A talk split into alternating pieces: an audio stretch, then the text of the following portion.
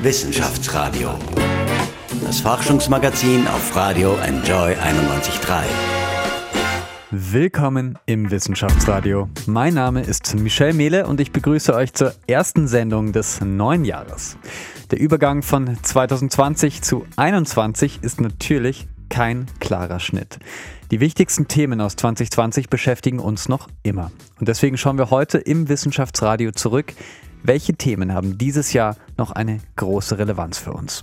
Nun, ganz sicher ist das der Lockdown. Und der hätte nicht so schlimm ausfallen müssen, sagt Komplexitätsforscher Stefan Turner, wenn Europa seine Energie in eine funktionierende Corona-App gesteckt hätte. Der erste Teil von unserem Rückblick 2020 gleich.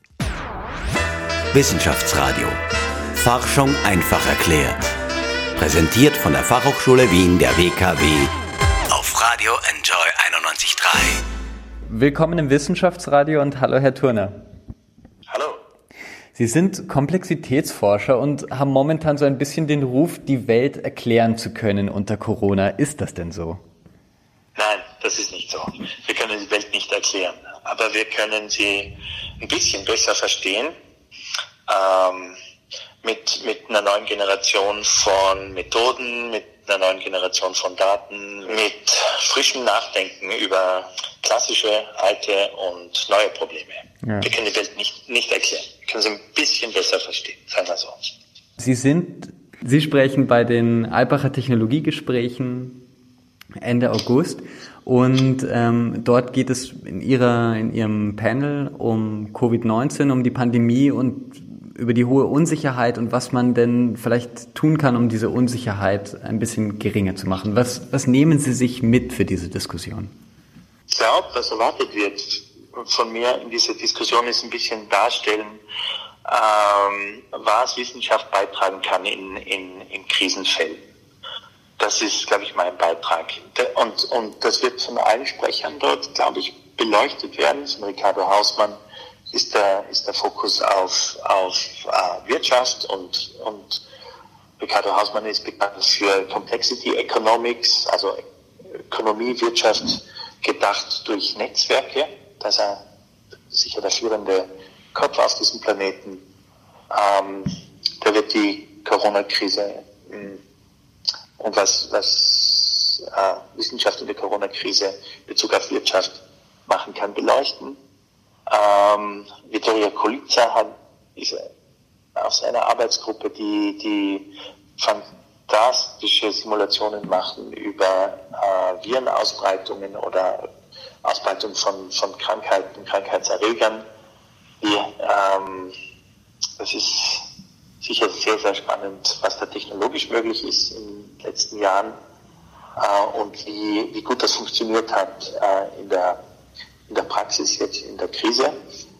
Wird sicher sehr spannend, um zu sehen, wo, wo die beste Technologie der Welt derzeit ist und, und wie viel oder wie wenig sie noch kann.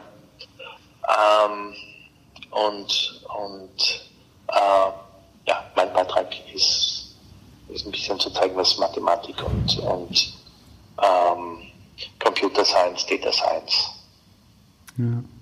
in Österreich beigetragen haben könnte, um die Krise besser zu verstehen und aufzuzeigen, was es für, was es für offensichtliche äh, Verbesserungsmöglichkeiten äh, gibt für weitere Krisen, die uns noch bevorstehen, wie die Klimakrise zum Beispiel. Aber jetzt im Rahmen zu Corona, zu Covid, was schauen Sie sich äh, derzeit an? Was ist für Sie eine ganz spannende Frage? Die spannendste Frage, glaube ich, ist nach wie vor, wie gut funktionieren welche Maßnahmen, was sind ideale Maßnahmenpakete unter den Voraussetzungen für die verschiedenen Regionen der Welt oder Länder der Welt. Hm.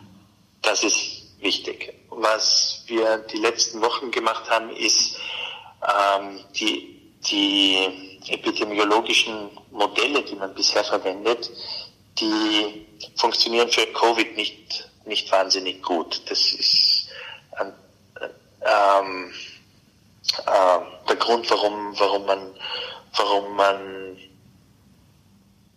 warum viele Leute meinen, dass das, dass das außergewöhnliche Situation ist. Und äh, von, der, von der Ausbreitung her. Und da haben wir Korrekturen zu den, zu den epidemiologischen Gleichungen ähm, äh, gemacht, die, das ist, glaube ich, auch spannend, damit man, damit man mathematisch besser in den Griff kriegt, wie sich das Ding ausbreitet und wie wichtig soziale Netzwerke dafür sind, was für Rolle die spielen und dass ich ein bisschen Information brauche über, über soziale Netzwerke, also wie viele Leute sind in der Familie, wie viele Leute sind im Arbeitsplatz, wie viele Leute ähm, ähm, gehen, haben welche Freizeitaktivitäten, wo sie wieder wie viele Leute sehen und anstecken können. Diese Information muss man, muss man im Fall von, von Covid und den charakteristischen Eigenschaften von der Ansteckungsrate und vom Ansteckungsmechanismus ähm, berücksichtigen. Wenn man das nicht macht, äh, sieht das aus, als wäre es ein großes Rätsel, wie das sich ausbreitet. Aber es ist kein Rätsel. Man kann die wenn man diese Informationen über soziale Netzwerke mit äh, einbezieht, kann man sehr gut äh, die Ausbreitung nachvollziehen. Und man kann auch nachvollziehen, wie Maßnahmen sich, sich ähm, niederschlagen in Veränderungen von sozialen Netzwerken und dann wieder in Infektionsraten. Also das ist, das ist irgendwie ganz, hm. ganz praktisch, glaube ich, am Schluss. Das bedeutet, Sie sind ein großer Verfechter von der Stop Corona App, schätze ich einmal. Ähm, ich bin ein großer Verfechter von digitalem Contact Tracing. Das funktioniert. Ähm, ähm, ich weiß jetzt nicht, wie gut die Stop Corona App tatsächlich funktioniert. Ich bin ein großer Fan von, von Contact Tracing, wenn es ähm, in genügend großem Umfang betrieben wird. Und da gibt es auch kritische Schwellen und wenn das unterhalb x Prozent der Bevölkerung verwendet wird oder von weniger Leuten verwendet wird als Schwellwert, dann ist es sinnlos. Ähm, was ich vermisse, ist eine Debatte über, über, über dieses Contact Tracing, das elektronische. Die Debatte ist meiner Meinung nach verschwunden. Und ähm, wenn wir kein funktionierendes elektronisches Contact Tracing haben und sehr viel mehr Fälle pro Tag kriegen würden, äh, gerät das wieder außer Kontrolle. Mit, mit Nachtelefonieren und händischem Contact Tracing, so wie das heute gemacht wird, erreicht man irgendwann Kapazitätsgrenzen und und die sind meiner Meinung nach recht bald. Die einzige Möglichkeit ist ja elektronisches Contact Tracing auf europäischer Ebene. Das wäre das, was, äh, was ich gedacht hätte, was über den Sommer entwickelt werden wird. Ich sehe es nicht in Europa, ich sehe es auch nicht in Österreich. Ich sehe es in der Schweiz. Die haben die Debatte geführt und die haben eine technische Lösung. Was passiert, wenn wir diese technische Lösung nicht haben im Winter? Dann können wir nicht eine Volksabstimmung machen, ob wir vorziehen, flächendeckend das Contact Tracing einzuschalten für ein paar Wochen oder ein Lockdown. Wir haben die Wahlmöglichkeit gar nicht.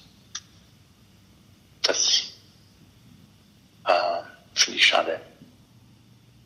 Also was die Schweiz jetzt im Prinzip machen könnte. Die Schweiz haben diese, äh, diese, dieses elektronische oder digitale Contact Tracing App äh, entwickelt und was gleich wichtig ist, ist, sie haben zwei Monate eine Debatte geführt im ganzen Land, wie sie die entwickeln und ähm, dass die, dass sie freiwillig ist, dass sie dezentrale Daten speichert etc. Das ist durchdiskutiert worden landesweit und ähm, und großer Teil der Bevölkerung weiß, wie das funktioniert, weiß, was für, was für Gefahren sind und was die Schweizer im Prinzip machen könnten, ist, im Fall, dass es zu einer starken zweiten Welle kommt, die, die hoffentlich nicht stark kommt, aber sagen wir, sie käme, äh, dann könnten Sie sich entscheiden, einer Abstimmung, ob Sie das äh, verpflichtend für ein paar Wochen einführen, um, um die Fälle einfach verfolgen zu können, um punktgenau äh, eingreifen zu können und nicht einen Lockdown wieder brauchen. Ja. Ist der Zug jetzt abgefahren? Ah, der Zug ist nie abgefahren. äh, der Zug ist nie abgefahren. Ähm, äh, für, die, für die Wintersaison vielleicht. Ja. Aber, aber für die dritte Welle vielleicht nicht. Ja. Vielen Dank ähm, für das Interview. Ja, sehr gerne. Wissenschaftsradio. Forschung einfach erklärt. Präsentiert von der Fachhochschule Wien der WKW Sollen die Reichen für die Krise zahlen? Diese Frage hat Vizekanzler Werner Kogler von den Grünen im April mitten in der Krise gestellt. Und schnell ist es darum auch wieder leiser geworden. Nicht bei uns. Im Wissenschaftsradio auf Enjoy 91.3 habe ich im Juni mit Ökonom Oliver Piczek vom Momentum Institut gesprochen. Funktioniert eine Reichensteuer überhaupt? Und wenn ja, wie müsste sie aussehen? Willkommen im Wissenschaftsradio und hallo Oliver Piczek. Danke für die Einladung. Ja. Eine halbe Million Menschen in Österreich sind gerade ohne Job. Das ist viel mehr als letztes Jahr, aber schon viel weniger als Ende März. Die Kurzarbeit wird angenommen, mit dem Hochfahren der Gesellschaft, da kommen auch die Jobs wieder zurück. Ist eigentlich alles super? Naja, nicht wirklich. Äh, also ich glaube, dass uns die wirtschaftlichen Folgen der Corona- Krise noch länger begleiten werden. Es wird noch äh, einige Zeit lang dauern. Also wir haben ja noch Öffnungen der Wirtschaft vor uns, vor allem die zum Ausland hin, äh, aber auch intern. Also es gibt ja für, den, für große Veranstaltungen und so weiter, das wird ja noch länger nicht in der Form durchführbar bleiben. Also wir werden einerseits wirtschaftliche Einschränkungen daheim haben, aber auch im Export Probleme haben bei ja, weltweit eigentlich, wenn die Wirtschaft, Wirtschaften noch heruntergefahren sind. Und wie stark dann die Wirtschaft sich und wie schnell sich die Wirtschaft erholen wird, ist eine große Frage. Jetzt ist natürlich die Frage, wie wird das bezahlt? Vizekanzler Werner Kogler hat Anfang April die Vermögenssteuer aufs Trapez gebracht. Wie viel zahlen denn reiche Menschen momentan in Österreich? Na, das kommt ein bisschen darauf an, äh, in welcher Form sie ihr Einkommen verdienen. Also wenn Sie zum Beispiel jetzt äh, sich hernehmen, einen, einen Manager, na, der zahlt sehr wohl Lohn- und Einkommensteuer auf sein Gehalt. Aber wenn Sie sich hernehmen, äh, jemand anderen, der äh, vielleicht sein Vermögen, also Vermögen erbt, das ist ja auch ein Einkommenszugang dieser Person, äh, dann haben wir aktuell keine Erbschaftssteuer. Das heißt, ähm, die Summe, die die Person in diesem Jahr bekommt, ist vielleicht genauso viel wie ein Topmanager, aber der eine zahlt äh, eine relativ hohe äh, Lohnsteuer und der andere zahlt überhaupt nichts. Wie viel würde Österreich denn mit einer Vermögenssteuer einnehmen? Das kommt ganz auf die Steuer an, ähm, wie hoch der Steuersatz ist, ab wann er, ab welcher Höhe, ne, 500.000 Euro, eine Million, also welches Nettovermögen, welches Reinvermögen nach Abzug der Schulden äh, ich da habe, bevor ich Steuern zahle. Äh, die Schätzungen belaufen sich auf irgendwas zwischen 2 und 8 Milliarden, je nachdem. Also es ist auch es ist nicht nur der Steuersatz, der hier entscheidend ist, es ist auch so die Annahmen über eine gewisse Steuerflucht äh, ins Ausland, die dann ähm, schlagend werden können. Bei Immobilien ist das, kann das zum Beispiel nicht der Fall sein, weil die Immobilien sind da.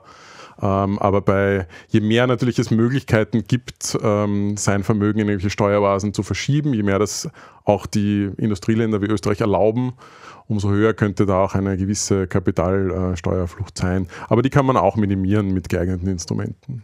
Okay. Also das sind ja auch die äh, Gegenargumente einiger Kritiker. Zum einen würde Kapital fliehen aus Österreich, dann Eigenkapital würde teilweise mehrfach besteuert werden. Und viele Unternehmen sind jetzt schon auf der Kippe, gerade bei Corona. Macht da eine Vermögenssteuer gerade in der Corona-Krise Sinn eigentlich?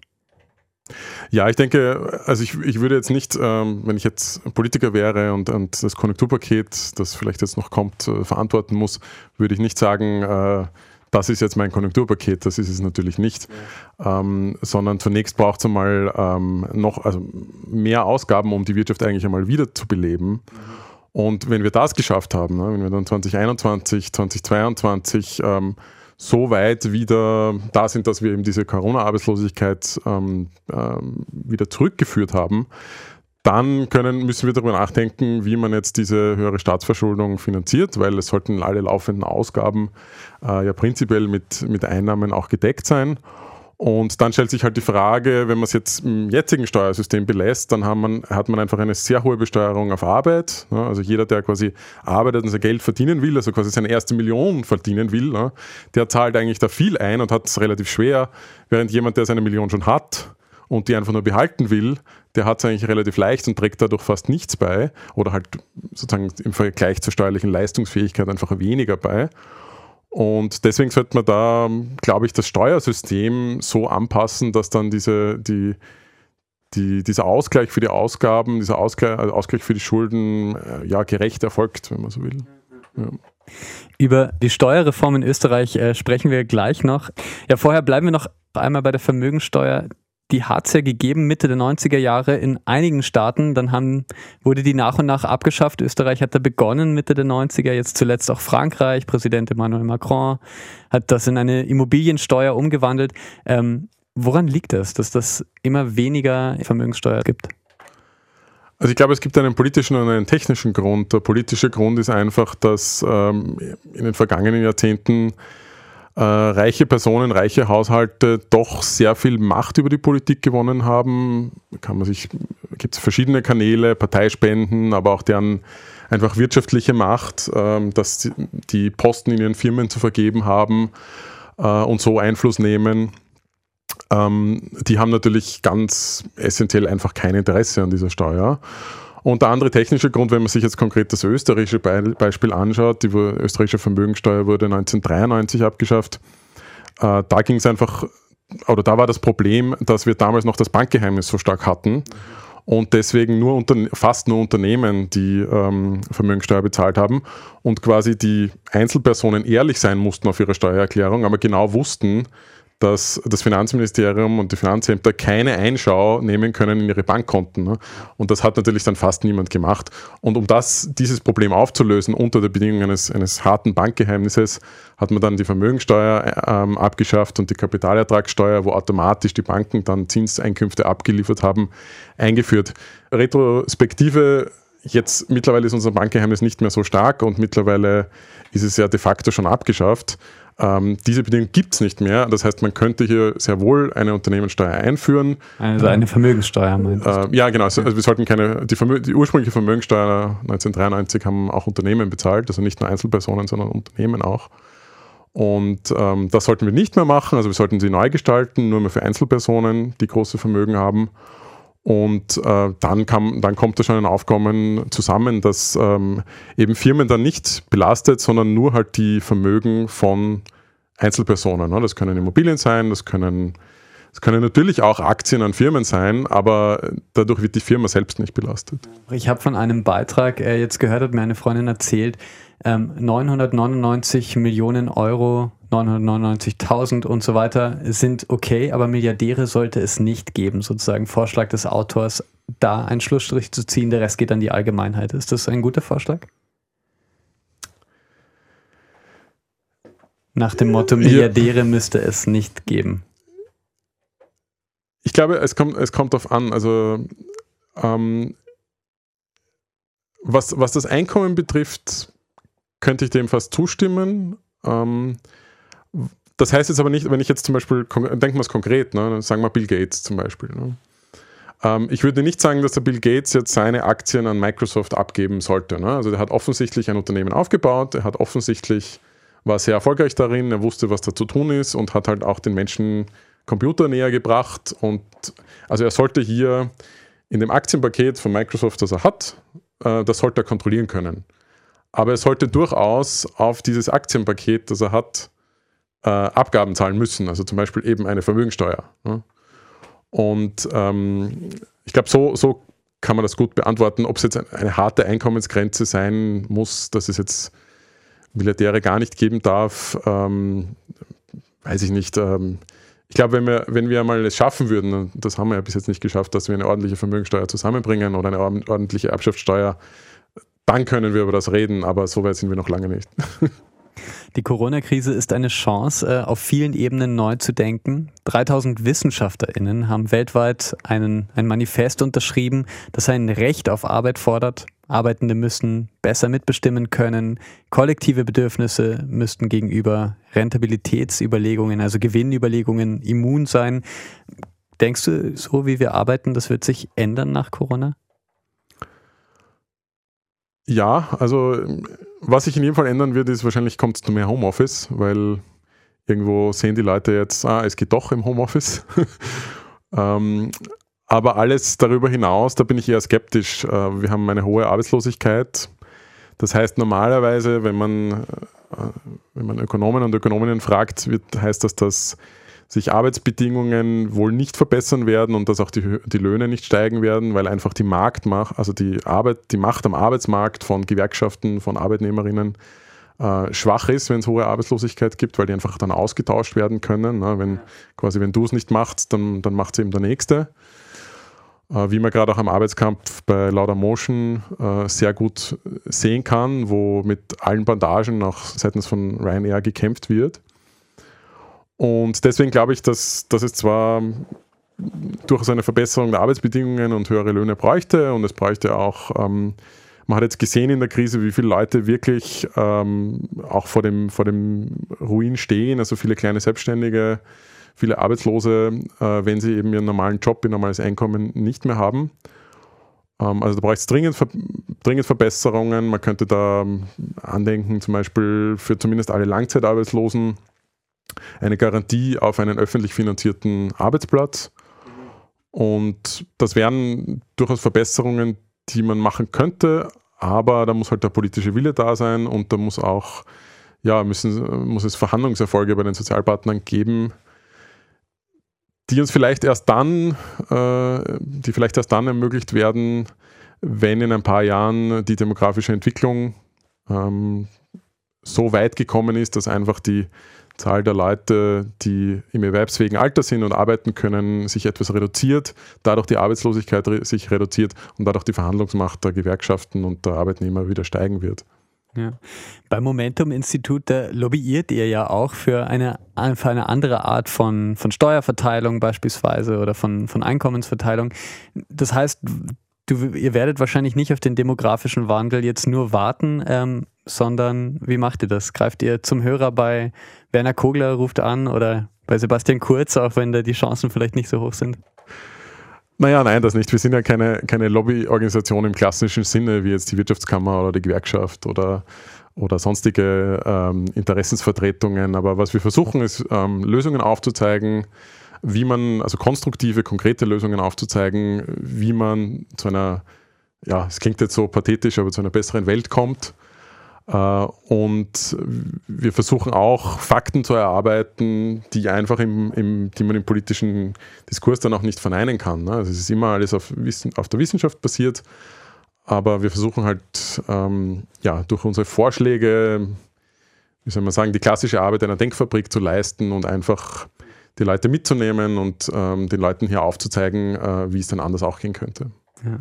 Zuletzt, wir haben am Anfang äh, begonnen mit Vizekanzler Werner Kogler und seinem Vorschlag, Millionen und Milliarden Erbinnen mehr zur Kasse zu bitten, quasi für diese Corona-Krise.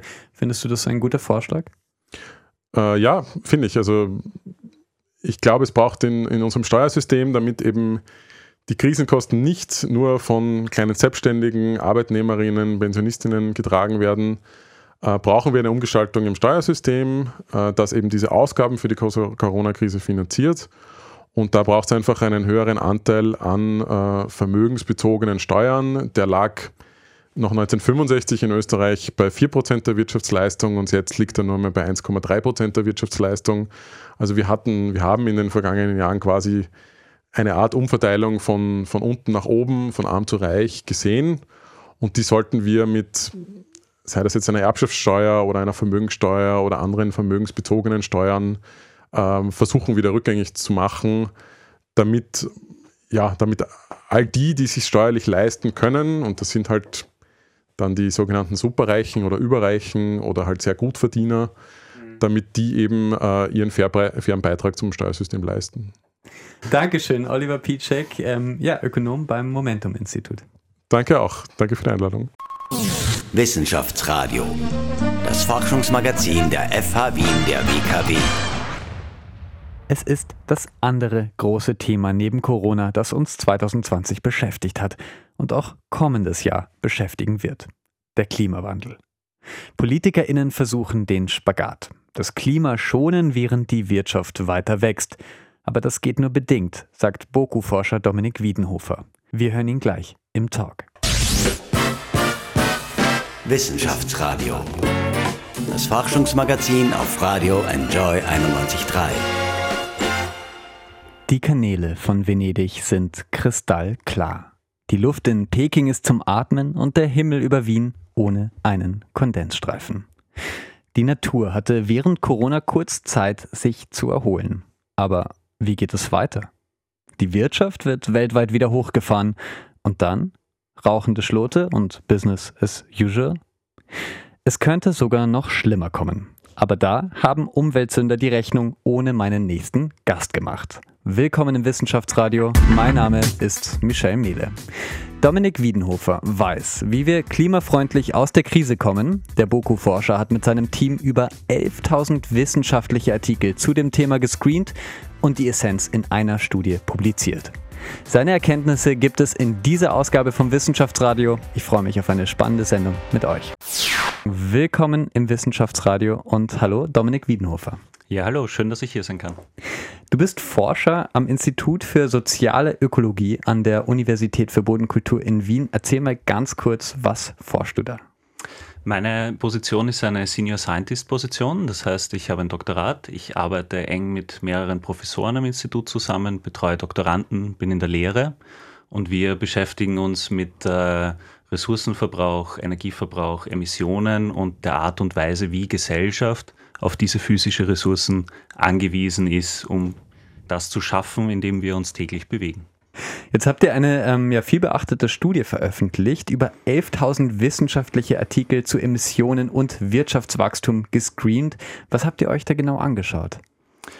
Unser Ausgangspunkt war, dass äh, global klar ist, dass sowohl Ressourcenverbrauch als auch Emissionen stetig steigen, sich sogar beschleunigen in den letzten Jahrzehnten. Und die gängige Herangehensweise in der Umwelt- und Nachhaltigkeitspolitik ist die der Entkoppelung. Das heißt, man versucht, den Ressourcenverbrauch vom Wirtschaftswachstum zu lösen, zu entkoppeln. Ähm, was bedeutet, dass man versucht, das Wirtschaftswachstum hochzuhalten, das Wirtschaftswachstum voranzutreiben und gleichzeitig meistens durch effizienz- und technologiebasierte Maßnahmen besagten Ressourcenverbrauch und Emissionen zu senken. Jetzt ist das natürlich der Wunschtraum vieler Entscheider. Die Wirtschaft wächst weiter und die Emissionen gehen zurück. Geht das denn?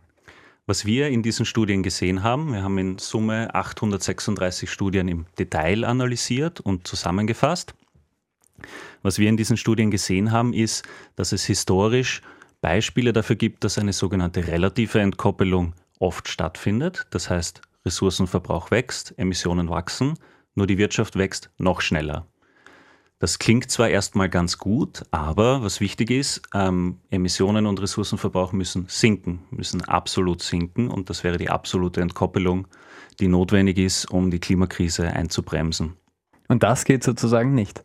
Das findet sich sehr, sehr selten.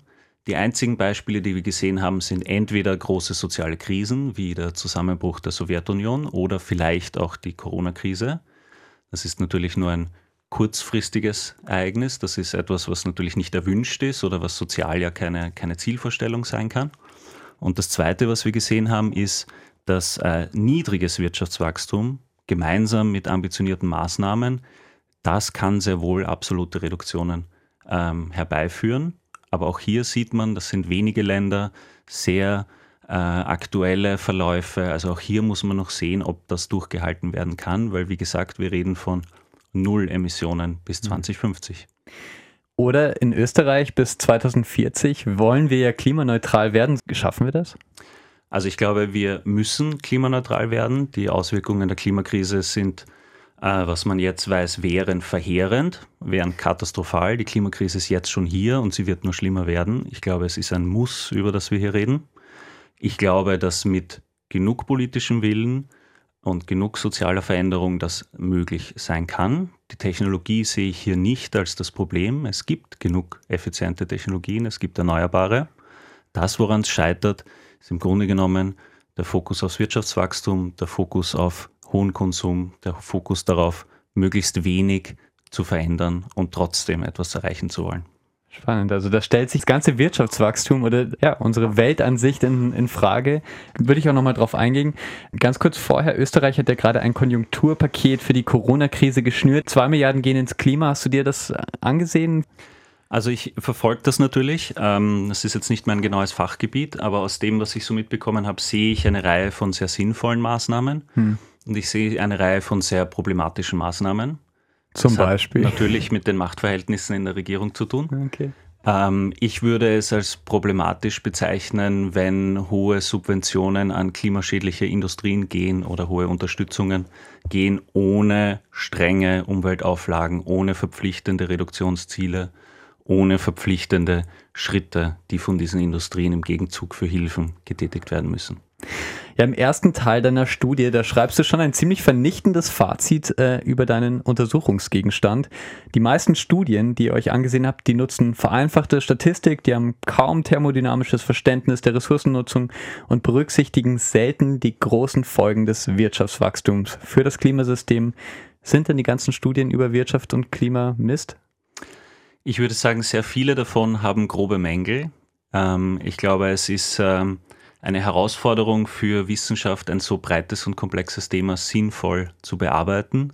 Und ich sehe hier oft eine gewisse Verengung auf, auf ganz spezifische Zugänge und auf sehr spezifische statistische Methoden, die nicht auf einem zugrunde liegenden Verständnis davon basieren, dass unsere gesamte Volkswirtschaft, unser gesamtes Leben von Ressourcenverbrauch abhängt. Also die Ideen, die hier oft herumschwirren, dass wir über Digitalisierung ähm, und über Smart-Technologien und über Serviceindustrien unsere Probleme lösen können, die sehe ich als sehr verkürzt an, ja. weil alle Aktivitäten hängen am Ende des Tages von Energieverbrauch ab. Irgendwo werden immer Ressourcen verbraucht und hier braucht es einen breiteren Ansatz, um diesen Zusammenhang wirklich gut zu verstehen und auch adäquate Politik zu machen, die über verschiedenste Bereiche hinweg gezielte Maßnahmen setzt und die richtigen Richtungen vorgibt. Ja. Ich meine, ihr habt euch ja international Studien angesehen, also 800 ganz genau. Ihr habt das von 11.000 quasi so runterkondensiert, was wirklich wichtig ist. Und wenn jetzt international viele, viele Studien vereinfachte Modelle nutzen oder eigentlich gar nicht so genau hinterfragen, beachten, was bedeutet denn das auch für die, ich meine, zum Beispiel Politiker berufen sich ja auch auf die Wissenschaft. Was bedeutet denn das dann? Also ich glaube, der erste Schritt, und das ist auch der Grund, warum wir diese Art von Studie gemacht haben, ist, dass die Zusammenfassung all dieses Wissens einfach sehr wichtig ist. Also ich glaube, eine einzelne Studie sollte nicht ausschlaggebend für große Maßnahmen sein. Ich glaube, es braucht schon ein Bündel an robusten, gut gemachten Studien von verschiedenen Forschungsgruppen, die sozusagen hier wirklich stabiles Wissen liefern. Das versuchen wir hier beizutragen mit unserem Review. Gibt es natürlich auch andere Leute, die solche schönen Sachen machen. Hm.